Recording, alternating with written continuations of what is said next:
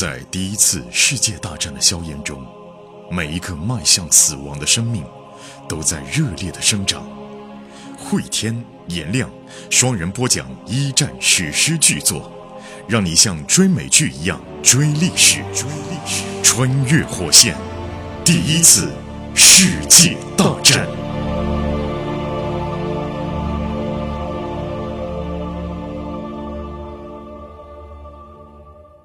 穿越火线一战，各位好，我是颜亮，我是慧天。前情回顾，时间线已经来到了一九一六年的十一月份。目前，英法联军呢跟德军呢是在欧洲的主战场陷入到了僵持的阶段。索姆河战役，双方都没有打出个所以然出来。而在大后方呢，这时候英国和德国民众的生活也是陷入到了水深火热当中。而此刻呢，美国呢一直是隔海观火，一直没有介入到其中。那美国这会儿在忙着什么呢？如果说前面是战争戏份、情爱戏份的话，下面我们就要进入到纸牌屋的戏份了。因为一九一六年的十一月份，美国迎来了一次关键的总统大选。一九一六年的十一月份大选之夜，我们的镜头里面是主角之一格斯杜瓦。格斯杜瓦当时心情非常的糟糕。因为本来啊，他认为威尔逊连任总统没有任何问题的，直到当天早晨看到了《纽约时报》上面的标题呢，《纽约时报》推算啊，休斯是总统，威尔逊落选。这个是让他吃惊不小的。当然，作为这种大报呢，他们自己的一套呃计票机制、测算机制，一般来说都比较准。那么看到这样的一个标题啊，让格斯心里一凉，他觉得自己的白宫生涯到此就结束了。威尔逊的竞选口号是“威尔逊让我们置身战争室外”，但休斯呢，他反过来就说：“哎呀，我们应该做好战争准备才对。”哦，休斯他的好战言论反而得到了越来越多的美国人的支持。啊，这一点哥斯他是没想到的。呃，想必啊，威尔逊那时候的竞选团队也是没有想到明星会出现这些方面的变化。威尔逊当时他的目标是创造一种国际秩序、避免战争的机制，建立国联。哎，对，政治梦想，或者说想留给世界的政治遗产。是啊，国家和国家呢，按照威尔逊的理论，也应该有一个独立机构进行裁决。而英国方面本来支持了威尔逊的建议，用国际联盟一词，跟当今的这个联合国还不太一样，功能啊 各方面。对，等到第二天早晨来了电报，哎，出现了奇迹，威尔逊赢得了俄亥俄州。这个俄亥。俄州为什么会投威尔逊的票啊？俄亥俄州多数是蓝领工人为代表的，他们呢虽然说也有好战言论，但是特别欣赏总统在八小时工作制上面的态度。还有就是肯萨斯州，威尔逊那边呢，据说也很有获胜的希望。接着呢，威尔逊又拿下了明尼苏达州，这样的话就意味着选举人票啊，这个制度咱们介绍一下，每个州它都有选举人，比如说一个州，假设说颜亮州五十票，会天州四十票，你只要在颜亮州那边赢了，不管你赢是颜亮州百分之六十的人支持，还是百分之五十一的人支持，选举人票都可以通通拿走，就是赢者全拿。对。这个州，哪怕就多一个人，嗯，支持我。但这个州的五十票就全都归我了。是的，是的。呃，当然，这样的制度啊，在我们现实看到最有意思的一个现象，就是在川普当选那个问题上，特朗普在美国当选的时候啊，他的支持率不过半。女希拉里，她当时在全国范围内啊，民意支持应该说是高于特朗普的。但是按选举人制度呢，后来川普还是赢了。那这是美国政治制度设计很有意思的现象。到了周三晚上，我们看当时啊，威尔逊是以二百六十四票对二百五十四票多赢了十张选举人票。现在就剩下加利福尼亚还没有宣布结果。加利福尼亚州呢有十三张选举人票，谁拿下加州，谁就是总统。啊，当然，一直到现在好像都是的。加利福尼亚是一个著名的摇摆州，格斯就在那边等着摇摆州摇摆出来一个结果啊。现在呢，以格斯了解，每一个没有开封的票箱旁边啊，都有全副武装的民主党人。为什么呢？因为当年民主党人竞选失败了以后，他们就认为是因为有人作弊，所以在当时啊，在美国国内也可以看到剑拔弩张这样的一种态势啊，正在焦虑的等待未来有人来访。谁来了呢？就是那个罗莎。罗莎，这我们稍微也帮大家回忆一下啊，一个独立的独眼女记者，嗯啊，之前经出现过的，应该是对格斯杜瓦有好感的。当格斯杜瓦把自己要跟奥尔加订婚的消息告诉他之后，他还说了一句：“你这个傻叉。”而且这个罗莎呢很有想法，呃，同时既不 simple 也不 naive，是一个很有想法的女记者。她就跟罗莎讲：“哎，你好，你好，上次见面的时候呢，我跟你讲，我跟奥尔加维亚洛夫订婚，你骂我是个该死的傻叉，还记得吧？”罗莎呢感到很尴尬，哎，不好意思，不好意思。然后格斯就说呢：“你说对说对了 我完全是个傻叉。”列夫跟奥尔加结婚的消息已经公布于众了，是吧？对呀、啊，呃，莫名其妙的结束婚约，然后嫁给了老大的司机，那只有一种可能嘛，嗯嗯那就是怀孕了嘛，对吧？格斯又说：“你来这里是干嘛呀？”罗莎就说：“啊，我来这里呢，一方面是了解一下大选的情况，还有啊，大选之前了解一下总统的心情啊，我觉得也是一个很有意思的新闻点呢。”格斯说：“总统不在，总统到外地去了。这时候你来找我也没有用啊，除了电话响的时候我接点电话还能干嘛呢？啊，当然了，我可以跟你说个事儿。”我们在欧洲的大使说啊，我们的同盟英法索姆河攻势取得了一些战果，但是没有达到战略目的，双方损失惨重啊！哎，你记住啊，这个话我是悄悄告诉你的，你可没有从我这儿得到任何官方消息啊！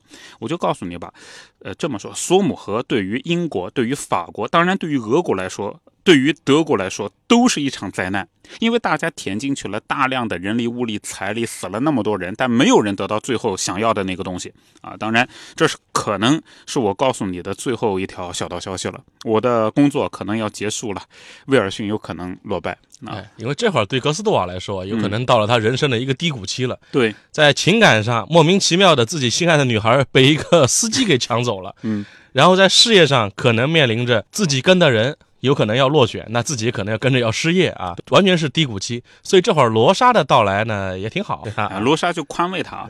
现在不是还有加利福尼亚吗？加利福尼亚我了了解了一下啊，一百万人投票，呃，现在很难说还是焦灼。格斯感慨啊，那个州。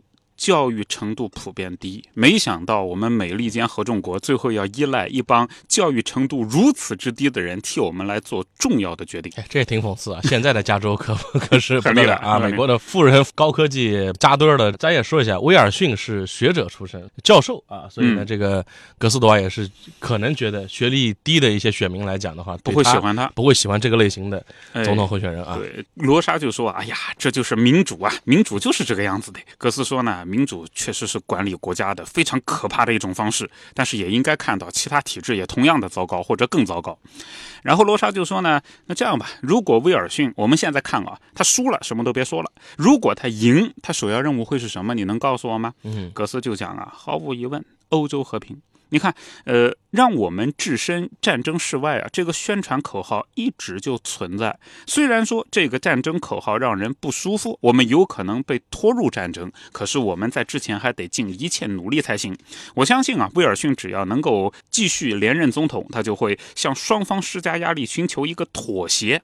我也不知道会不会成功，但我想索姆河战役应该给大家都上了一课吧。这种相互残杀是不会有一个结果的呀。啊，但另外一方面呢，呃，我告诉了你总统，你告诉我布法罗的新鲜事儿吧。啊，就是老家的事儿，你不是什么都知道吗？罗莎呢就很尴尬。哎，奥尔加的事你都知道了对吧？嗯。格斯想想看啊，就陷入了痛苦的回忆。就回忆起来啊，那时候奥尔加家里面给自己带来一张纸条，说是要取消订婚，而且呢，纸条上写的非常非常的客气，甚至呢有点怯弱。奥尔加家里面，维亚洛夫家族啊表示万分的歉意啊，不好意思啊，但又没有任何解释。格斯那时候呢还死乞白赖的上门，说无论如何要和我未婚妻见一面是。怎么啦？是嫌房子买的不够大，还是说对这个彩礼给的不够啊？嗯，后来呢，格斯才知道奥尔加要嫁给他父亲的司机，然后格斯为此是痛哭流涕啊。妈妈就劝慰他：“我亲爱的小宝贝啊，这个女孩结婚只有一个理由，她怀孕了。”于是格斯呢又变得非常的羞愧和非常的愤怒，甚至于那么长时间过来了，他想起这一幕都痛苦不堪啊。这点上还有人就质疑过，有网友说怎么会就这么固执？说这个黑帮大佬如果为了让自己女儿嫁一个好人家，给她堕胎，偷偷的把这事儿完结。这个我们之前解释过，在东正教的宗教的教徒来看的话，嗯堕胎是一个违反教义的事情。对啊，而且你看，像现在爱尔兰看到这个嗯爱尔兰女性为自己争取到了堕胎的权利，这是需要全民的公投刚刚才实现的事情。对啊，就在我们看来，可能有点不可思议。哎呀，现在都那么发达了，什么无痛人流啊，这那的，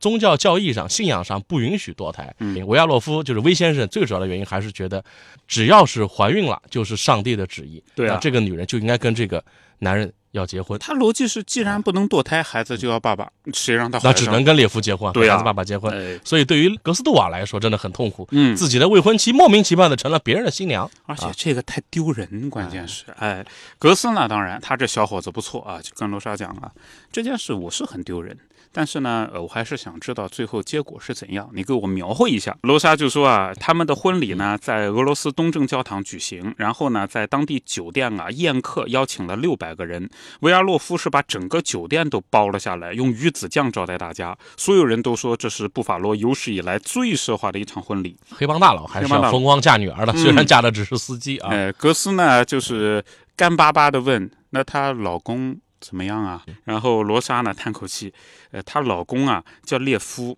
这家伙呢帅。”迷人，但是以我看人啊，瞄他一眼就知道这家伙就是个流氓。嗯，现在他成了布法罗最有钱的人的女婿啊。然后格斯又继续问：“呃，那孩子呢？他们孩子怎么样啊？”罗莎摇摇头说：“孩子，你你听了别难过啊，反正孩子一切都好。嗯啊，这个孩子呢，结婚之前应该就有了，按时间来推啊，名字叫。”黛西，他是三月出生的，这时间一推你就知道了。啊当然，列夫现在呢也不再当司机了，我听说他在经营维亚洛夫的一家夜总会。啊，列夫现在成了夜总会的老板了啊。，对，这里边几个信息大家注意一下：一个，列夫现在是管着一家夜总会，在布法罗，嗯，然后他们的女儿叫黛西啊，这个姑娘在我们马上要讲的二战当中可了不得啊。，对。这姑娘的经历可传奇了啊。还有就是维亚洛夫家的生意呢，横跨俄国和美国，但是呃，列夫到现在为止没有往家里拍过一封电报，没有汇过一一分钱。格斯是见过列夫的啊，对见过自己的情敌的啊，在俄罗斯的工厂里边，他被两个人还蒙了钱。两个人赌过钱啊，被骗了不少钱，但这会儿可能想不起来这一段对啊对。，等到罗莎走了以后啊，格斯觉得心里面啊就心如死水一般。但一通电话让自己活了过来。加利福尼亚州的计票结果出来了，哦威尔逊获胜，哦，他赢得了十三票，再次当选总统。可以继续留在白宫了啊哎。呀，格斯心花怒放，在这个时候什么奥尔加了之类的，这都是浮云，都不在意了。眼下有四年的时间来实现呃目标，来改变整个世界。而和世界相比，自己以前的那些蝇营狗苟的爱情又算得了什么哟？美国人这次投票啊，对于全世界来讲还真的是很蛮重要的。因为威尔逊对于一战的介入的时间点以及他介入的方式，包括在一战结束以后，他们三个巨头手工绘制的这个新世界，对于后世产生了巨大的影响。威尔逊留下来了，就是一个世界。那如果是不是威尔逊，那就是个平行世界，另外一个世界了，谁更好 不知道。哎，确实，威尔逊他构建的那个世界呢，你要说他发挥作用吧，他也没怎么发挥作用。嗯，那个国联呢，一没有阻止日本，二没有阻止德国法西斯，对吧？哎，但是留下一呢毕竟堆问题呢。哎，但毕竟改变了大家看待世界的方式，所以这个问题也有待历史学家继续去争辩啊。我们开上帝视角聊几句啊，接着格斯呢又回到过去那个时间点，格斯接起电话。总统打电话来了，那边呢也没客套。威尔逊说啊，哎，那个格斯啊，收拾一下，你不要恭喜我了，我派你去柏林出差去。啊，立刻派到柏林去了。对，柏林的镜头呢，咱们对准沃尔特。啊，沃尔特正在家，母亲举办了一场聚会，沃尔特也从糟心至极的宋姆河回到家里面要休养休养了。哎，已经给大家回顾了英国的大后方，嗯英国社会；俄国的大后方，俄国社会。现在到了德国的大后方了，也好不到哪儿去啊。对呀、而且德国的大后方是相当悲惨，因为举办聚会的母亲啊，就之前很发愁，买不到食物啊。嗯虽然说母亲是个很有影响力的阔太太，但是还是买不到食物。再看看母亲的状态呢，呃，沃尔特妈妈很瘦，一直咳，因为缺乏营养。至于说地窖里面啊，倒满是上好的葡萄酒，那是战前买下来的。问题在于葡萄酒不能当饭吃。这可是德国的贵族阶层啊，贵族。姓冯的啊，对。都吃不上饭了，海上被封锁了，对呀、物资运不来，嗯比英国还糟糕英国只是欠债，而德国人在挨饿呢。啊！现在活得最开心的就是美国人了，哎，呃，美国人也糟心，我借出去好多钱啊，这到底怎么办啊？就大家都糟心。沃尔特妈妈呢办午后宴会啊，她提供的吃食是熏鱼奶酪加小三角形的面包做小吃。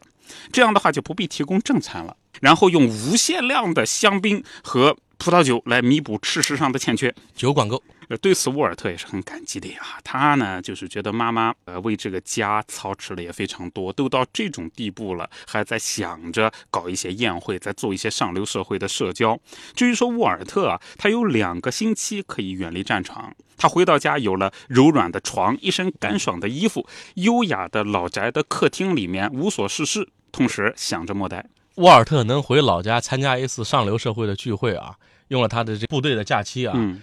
妈妈为什么在这么就是物资匮乏的时候还要办这次会？是有用意的啊！我们来往下看就知道了。母亲的想法呢是给沃尔特相相亲。嗯，母亲并不知道沃尔特已经和莫代结婚了，所以呢，他办这个宴席就是希望啊，上流社会的人都能来，我儿子待两个礼拜。啊，留个后，留个后。呃，两个礼拜里面，岐山当时战时特事特办，看中了发请帖，两天之后结个婚。结婚了之后呢，立刻洞房。哎，立刻洞房，在一起待两个礼拜。哦，按运气要好的话呢，哎，也能留个后下来。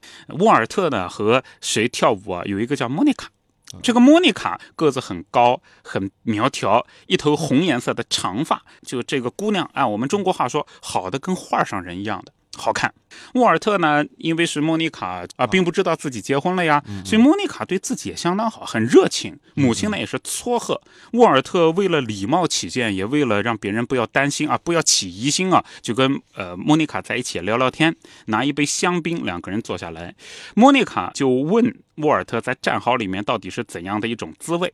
沃尔特呢长叹一声，因为沃尔特在公共场所，比如说接受媒体采访啊，跟普通老百姓讲话啊，他都要讲很正能量的这种事儿啊，斗志昂扬，很英勇啊，对，坚守阵地，对，我们一人在法国阵地上，人在阵地在等等啊，呃，但是他见到莫妮卡呢，心里防备放下来啊，他就说糟糕透顶，我这么跟你说吧，一切都毫无意义，整整两年，我们在不过数米的战壕里面进进退退。我不知道最高指挥部现在是什么想法，或者他们能做什么事改变这种现状。我知道的，我们的战士饥寒交迫，染上咳嗽，脚上生疾，胃里有病，无事可做，唯一等着的就是哪天英国人又炮击。这一切都是徒劳无益。莫妮卡说：“哦，和我们在报纸上看到的完全两样啊，真是让人难过啊。”他捏捏沃尔特的手臂啊，沃尔特心里面就像有一丝温暖的电流一样，因为两年了。没有女人碰过自己，除了自己家里人啊。他这时候就想，哎呀，这莫妮卡就像一把薅着他。后来想，不行，哎，自己不应该这么做。莫代呢？啊，还有莫代怎么办？所以沃尔特心烦气躁，就特别难受，自己心猿意马的，是不是对不起莫代啊？这时候他看到了另外一个人出现在自己面前，脱口而出：“我的天啊，格斯杜瓦！”美国人，美国人来了啊！嗯，沃尔特站起来和格斯握握手。哎，那个你好，你好。哎，我介绍一下，这是呃女男爵莫妮卡，这是格斯杜瓦，威尔逊总统顾问。我们聊一会儿，谢谢你啊。莫妮卡走开了啊，走开了。沃尔特呢，带着愧疚，带着遗憾。目送着窈窕的身材，呃，晃动着从自己面前离开。对，这明显就是妈妈给安排的。对，对吧？就是你看这姑娘怎么样？其实人姑娘也真挺好，真挺好。而且沃尔特就在那一瞬间，他都忘了自己已婚，恍惚了是吧？恍惚。但是确实呢，也不能跟妈妈讲我已经结了婚了。我有一个心爱的人在英国，他叫莫代。嗯，爸妈也是煞费苦心。这还是沃尔特的妈妈，这跟爸爸闹了半天。按理说这会儿啊，就是在前线交手的时候，嗯，就算你是高级军官的儿子，你也不能有这么长的假期回后方来是找人的，找人的。这也是找了人，就是可能妈妈也去闹了，说你是不是想绝后？我们家儿子在战场一天，说死就死，说没就没。冯布尔里，冯布尔里家家族就绝后了啊！奥托也是经过了百般的纠结之后啊，按他这么一个铁血的性格，按理说不会做这么，其实有点。徇私舞弊的性格事儿的啊，把自己儿子弄了俩礼拜的假放回来，就是想立刻跟他配上个对儿，万里西冯家留个后的。而且介绍的这姑娘肯定也是之前想过排过很多了，就找了一个大美女，特别合适的，性格又好。在这么一种情况下，这个沃尔特会不会恍惚？包括这次格斯从美国来，他是奉威尔逊的命令，悄悄的从美国来到德国的。他这次到德国的。目的到底是什么？跟沃尔特见面之后，他要到底要传递美国方面哪些信息？我们在下集当中跟各位继续来讲述。好，穿越火线一战这期就到这里。节目的最后，告知大家一个好消息：继一战后会天颜亮的两档新节目《永恒的边缘》《冷战的权力游戏》，还有《世界的凛冬》二战的权力游戏都已经上线。从一战的硝烟弥漫到冷战的两极对抗，二十世纪人类的故事得以完美落幕。大家可以在喜马拉雅搜索“冷战”“二战”即可找到新节目。同时，我们还组建了高级 VIP 群。您可以添加火线助手拉您入群，微信号就是火线的全拼加二零二，也就是火线二零二。慧天和颜良老师会在群内与大家交流，同时群里也会发送各种福利、新节目抢先听、节目周边等等，我们在群里等你。